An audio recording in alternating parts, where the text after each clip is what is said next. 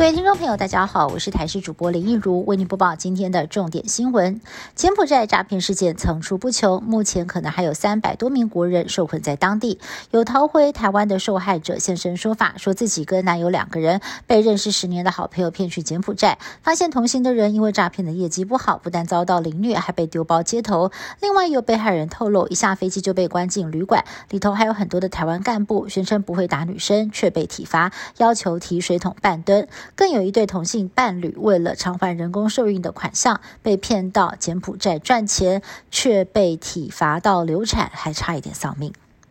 在新北市，有一名被害人遭到拘禁在柬埔寨三个月，终于结束惊魂记返台。他身为高中老师的妈妈也出面还原这个惊险的营救过程。儿子是在六月初被自称竹联帮的男子诱骗，只要负责修缮机房，但是一到柬埔寨就被关进园区，逼迫诈骗，还要钱卖身契。人蛇集团干部更天天洗脑精神喊话，说诈骗是对的。最后好不容易透过手机定位联系当地台商协调救人，还发现柬埔寨移民局也涉嫌贩卖人口，要抽佣金才肯放人。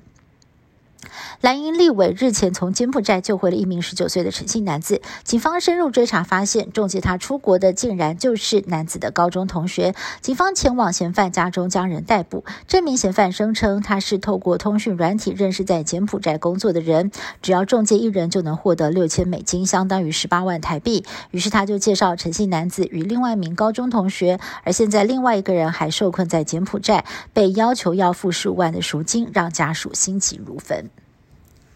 空勤黑鹰直升机吊挂怪兽，您有看过吗？十八国家公园管理处为了配合山林开发政策，分别要在大小剑山的油婆兰营地，还有志家阳山的朴丹营地新建避难山屋。由于人力难以运送建材。得委由空勤总队的黑鹰直升机协助将二十五吨的建材，还有将近一千公斤的小怪兽吊上雪山，画面难得一见，被戏称是史上最强外送。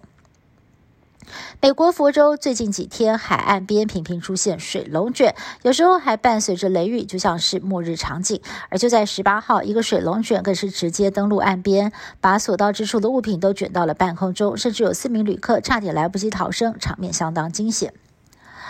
俄国侵略乌克兰将近半年，严重的损兵折将，再加上全国的人口逐渐减少，出现了危机。俄国总统普京日前就下令要大力的推动生育，恢复苏联时期的英雄母亲荣誉称号。只要妇女生十胎，就颁发一百万卢布的奖金，折合台币大约是五十万。移居火星一直是科学界的热门话题。最近在英国布里斯托街头就出现了相当吸睛的双层小屋，充满了科技感，仿佛改造过的现代版北极冰屋。原来这是一群艺术家、科学家还有建筑师花了七年的时间打造的火星样品屋，想方设法满足人类移居火星之后的需求，尤其是在设计上要能克服火星的极端恶劣环境。以上新闻是由台视新闻部制作，感谢您的收听。更多新闻内容，请您持续锁定台视各节新闻以及台视新闻 YouTube 频道。